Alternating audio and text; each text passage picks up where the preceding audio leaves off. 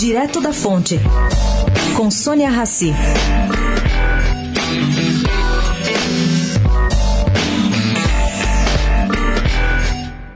Ricardo Salles, ministro do Meio Ambiente, completa quatro meses de governo, acumulando acusações que começam com certezas, como a de que o ministro planeja acabar com a Amazônia. O assunto até mereceu editorial no New York Times e chegam à percepção de que múltiplas medidas beneficiando ruralistas foram editadas em detrimento da preservação do meio ambiente. A pasta, entretanto, ao que se levantou, trocou gestores, impôs métodos de trabalho, comunicação mal, mas não deu sinais que o ex-secretário de Geraldo Alckmin, que ele foi secretário aqui em São Paulo do Meio Ambiente, estaria armado de motosserra para exterminar o verde.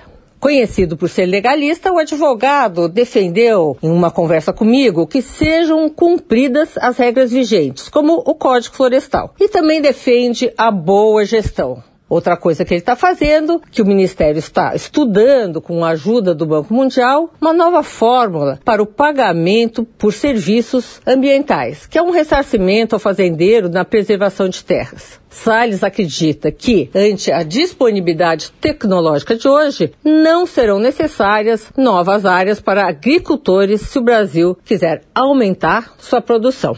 Sônia Raci, direto da fonte para a Rádio Eldorado.